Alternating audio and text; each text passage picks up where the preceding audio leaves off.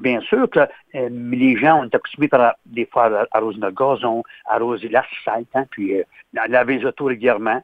Ça va surtout ça pour voir euh, comment les gens, en moyenne, euh, soit dans les, les maisons, mettons les maisons sont 5-6 personnes, mais combien d'eau qu'ils utilisent, euh, des commerces aussi, certains commerces, combien d'eau qu'ils prennent. C'est pour vraiment étudier le, combien d'eau que les gens peuvent prendre en moyenne par année.